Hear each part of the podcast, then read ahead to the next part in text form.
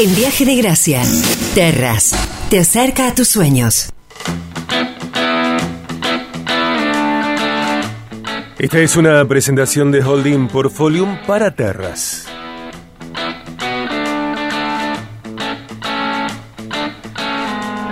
Él nos invita a considerar evitar tomar, plazos de financiación mayores a 4 o 5 años y el índice con el que se nos ajustarán las cuotas es el índice de la Cámara Argentina de la Construcción.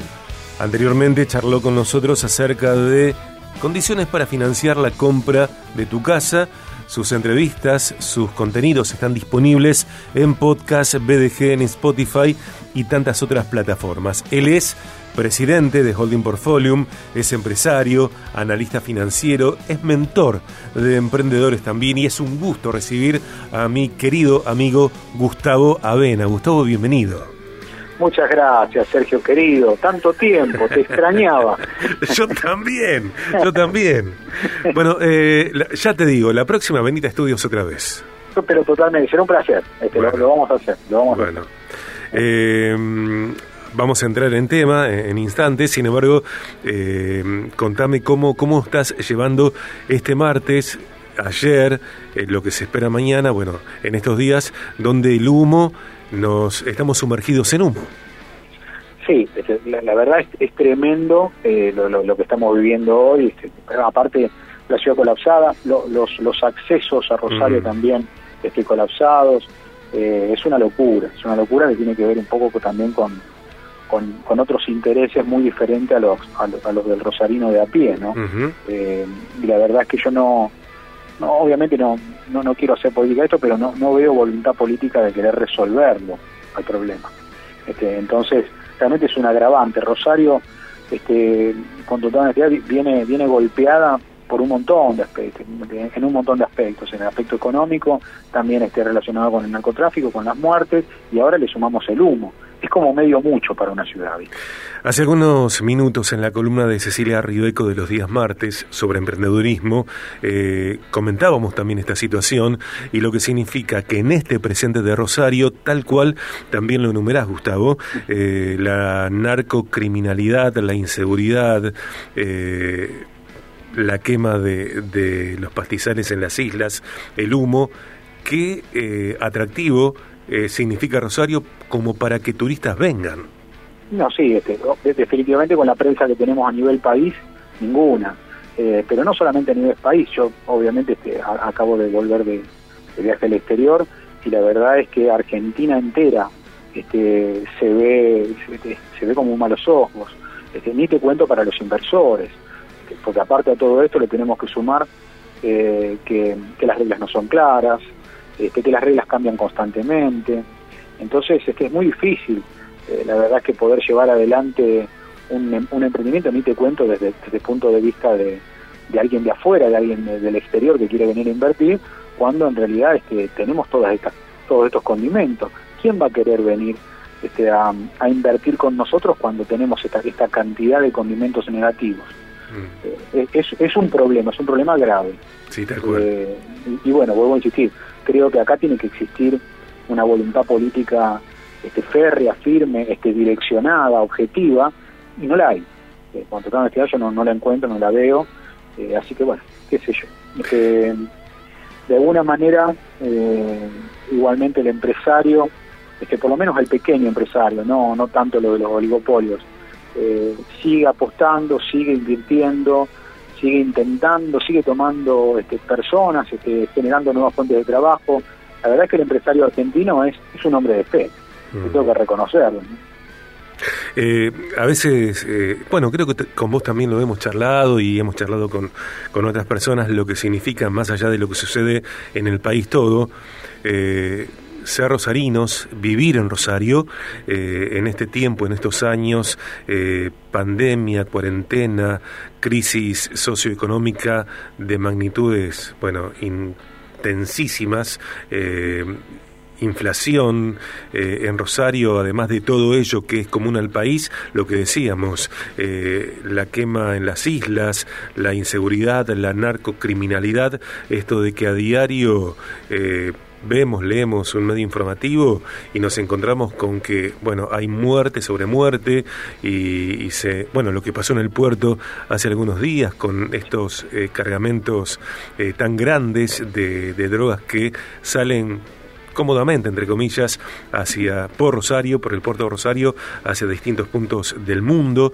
Eh, digo, y en el medio de todo eso seguir viviendo eh, no solamente la vida personal, particular, puertas adentro, eh, la familia, los afectos, todo lo que sucede en la vida de las personas, sino también sostener emprendimientos, empresas, comercios, marcas y, y toda esta situación no solamente repercute en lo financiero, eh, en lo empresarial, sino también en lo anímico. ¿Cómo eh, encarás cada día, eh, bueno, ir a, tu empresa, ir a tus empresas, tratar con la gente, interactuar con clientes, comunicar un aumento de precios, porque, bueno, hay tarifas que son insostenibles en la inflación que, que estamos, en la que estamos sumidos. Digo, qué exigencia altísima que estamos pasando en estos días en Argentina en general y en Rosario en particular. Sí, mira, yo tengo un amigo, este, yo siempre cuento la historia porque es una anécdota este, muy graciosa. Tengo un amigo que, este, le tocó por trabajo este, eh, estar en la franja de Gaza. y entonces él decía, la verdad es que la, las primeras dos noches no, no pude dormir porque este, había se, escuchaba de alguna manera los misiles que, que surcaban los aires y yo no sabía en qué momento este, un misilazo me iba a terminar con mi vida. El tema es que al tercer o cuarto día tenía mucho sueño y entonces empecé a dormir este un poco entrecortado. Pero había pasado un mes y la verdad es que ya no escuchaba ni siquiera los misiles. Eh, ¿Por qué? Porque de alguna manera el hombre se va acostumbrando este, a determinadas realidades. Y eso para mí es lo más grave. Eh, que uno se acostumbre a determinada realidad y le parezcan normal. Este, le, este, de alguna manera normalizamos lo que está mal eh, y de alguna manera también nos acostumbramos a la idea de que las cosas no pueden cambiar. Y eso creo que es, eh, que es lo peor que nos puede pasar como sociedad. Eh, por eso decía de que este, sobre todo estoy pensando en los en las micropymes, en los pequeños empresarios, en aquellos que quieren, que, apuestan todo su capital. Hay gente que a lo mejor recibe una, pequeña herencia o algo y apuesta absolutamente todo su capital a Caro Cruz ese es un hombre de fe, mm. que sobre todo este, teniendo, teniendo en cuenta las condiciones, ¿no? Porque la verdad es que tampoco queda otra opción. Este, nosotros tenemos la tasa de emprendedurismo más alta de Latinoamérica y el, el tipo de emprendedor que es el argentino y el rosarino en particular es un emprendedor por necesidad, no queda otra. Lo hace porque realmente tiene que vivir eh, y porque sabe hacer algo. Eh, y eso también nos lleva a usar el ingenio, porque esto también es otra cosa. Otra de las cosas que tienen las crisis es que de alguna manera uno empieza a usar el ingenio para intentar capear el temporal. Eh, a mí me, interesa, y era un poco la idea también de esta conversación, eh, escucharte hablar de lo que significa eh, ser, que es una empresa transgeneracional. Terras es una empresa transgeneracional, eh, la visualizaste, la soñaste, la trabajaste, la inauguraste, la liderás, la consolidás, la expandís con tu equipo, claro, eh, con esta visión. una empresa transgeneracional. Sí, yo, creo que la, persona que, que realmente le apasiona el emprendedurismo y le apasiona este, la formación de equipos y y de, liderar una empresa, siempre lo va a haber de manera transgeneracional. Eh, y, por qué te digo esto?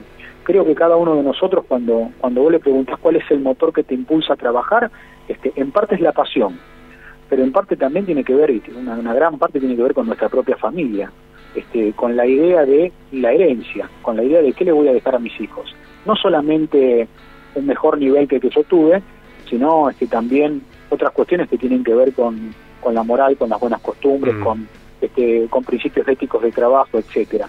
Entonces, eh, no creo que, haya un empresario sano que no piense su empresa para dejársela a sus hijos eh, y para que eh, también este, de ella vivan todos este, los empleados y los hijos de los empleados, etcétera. Esto eh, es lo que debería moverlos. Aquel que no, que no piensa una empresa transgeneracional, eh, para mí está destinado al fracaso. ¿Por qué? Porque eh, una gran empresa, yo creo que lo, he contado en alguna oportunidad, en promedio en el mundo se demora cerca de 30 años en construirse. Entonces, vos no podés pensar en el mañana mismo o el, mira, me salvo yo y después que mis hijos se arreglen. la verdad es que no, no conozco ningún este gran empresario o alguien que haya tenido éxito que piense de esta manera. Generalmente uno cuando la está armando y forjando es, casi un hijo, te diría, ¿no? Salvando la distancia, pero eh, uno la ve crecer y de alguna manera lo que quiere o, el, fin de su carrera es poder transmitírsela y transmitir esta pasión a nuestros propios hijos. Gustavo, ¿y cómo, cómo consolidar una, una empresa transgeneracional eh, en un país que vive a, a cortoplacismo? Eh, Argentina siendo un territorio en donde hay alianzas partidarias políticas que se forman eh, justamente con una visión cortoplacista y no sustentable, digo, cuando todo eh, está presidido o atravesado por las urgencias del dinero que son tan grandes, digo, ¿cómo, cómo sostener esta visión eh, transgeneracional en medio de un presente, de un país tan cortoplacistas? Sí, este, primero entendiendo estos principios que yo te estaba mencionando. Eh, pero la respuesta más corta es con uñas y dientes. Este, no, no, no te queda otra opción este, que pensarla de esta manera, porque si uno pensara en su empresa este, que empieza y termina conmigo, eh, y de alguna manera eso también no solamente eh, complica la empresa, sino también que impide el delegar. y el delegar es clave a la hora de Nosotros tenemos que aprender de que en el momento, inicialmente a lo mejor tenemos que hacer un gran esfuerzo, pero llega un momento, una instancia en, en la vida de la empresa en donde eh, voy a tener que aprender a darle a otro algunas responsabilidades. Ese otro lo va a hacer distinto que yo. No lo va a hacer exactamente igual que yo y me voy a tener que bancar eso. Porque si no empieza y termina en mí, eh, y esto es el fin de las empresas. Esto funciona así. Estamos charlando con Gustavo Avena, presidente de Holding Portfolium, empresario, analista financiero, también mentor de emprendedores. Eh, hablamos de de lo que sucede en Argentina, en Rosario, hablamos de empresas transgeneracionales y vamos a escuchar, antes de continuar, eh, charlando con Gustavo, la comunicación de Terras para Viaje de Gracia. Terras, desarrollo de emprendimientos inmobiliarios, construcción y venta de edificios, casas, departamentos y locales, al mejor precio del mercado y con financiación propia en todo Rosario y la región. Somos Terras, te acercamos a tu sueño. Te esperamos en nuestra casa de Oronio 500. Llámanos al 3415-950-530 terras.com.ar info arroba terras.com.ar Entiendo que en breve vamos a tener que regrabar eh, la comunicación de Terras en Viaje de Gracia porque habrá una nueva ubicación para la Casa Central.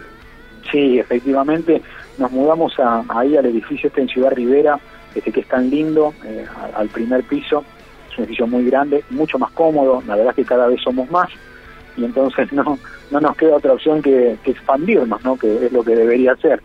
Que hay que expandirse, hay que generar nuevos espacios porque también hay, eh, nuevas personas trabajando con nosotros, así que estamos muy contentos de eso también. Bien, después charlamos por mensaje, por privado y, actualicemos eh, la información de Terras en el programa.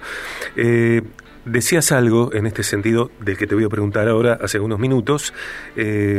además de, casas, de departamentos, de lotes, de, de, un modo de ser empresa, ¿Cuál es la huella social eh, desde una mirada empresarial no cortoplacista? Bien, bueno, este, incluso si vos te fijás cuando este, en el eslogan dice Terras Innovación en Construcción, este, que es un eslogan este, obviamente bastante corto, pero en realidad este, apunta principalmente a que nosotros tenemos que llevar a la clase media. Yo estoy dando, creo que Terras es la única empresa que está dando de 15 a 30 años para pagar un departamento o una casa y es que se ajusta con el coeficiente de variación salarial porque básicamente es el salario que puede pagar un trabajador para poder tener su vivienda.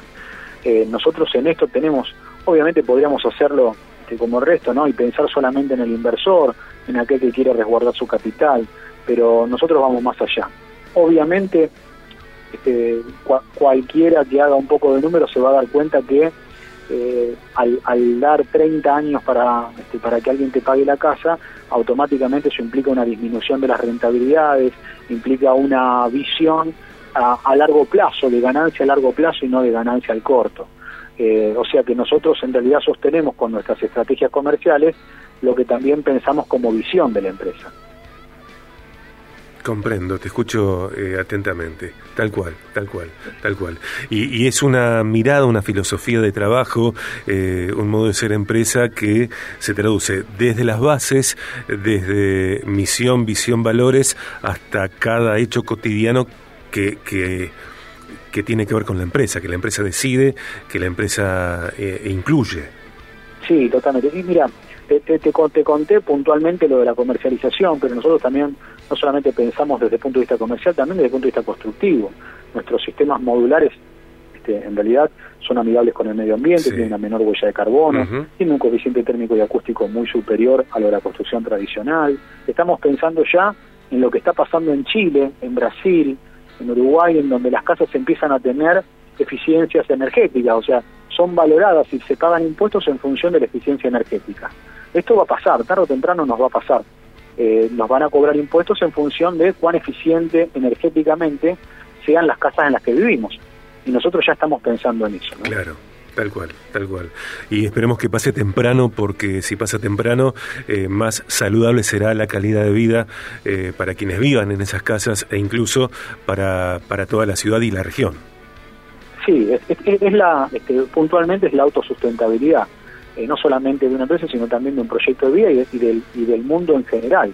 El mundo tiene, tiene recursos que son finitos y de alguna manera eh, tenemos que empezar a pensar de esta manera eh, porque si no realmente nos estamos pegando un tiro en el pie y esta mm. transgeneracionalidad que nosotros estamos planteando la estamos planteando solamente en teoría, pero no, no la llevamos a la práctica. Debemos pensar en nuestros hijos también y en dejarles un mundo un poco mejor.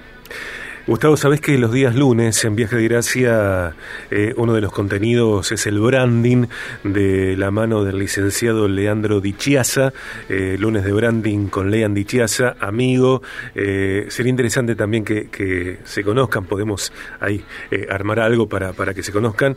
Y, y, Leandro viene tratando desde hace algunos lunes la temática sobre empresas con propósito. Y escuchando el programa en este momento, Lean me me, escribe y, nos dice, Terras, qué claro ejemplo de una empresa con propósito.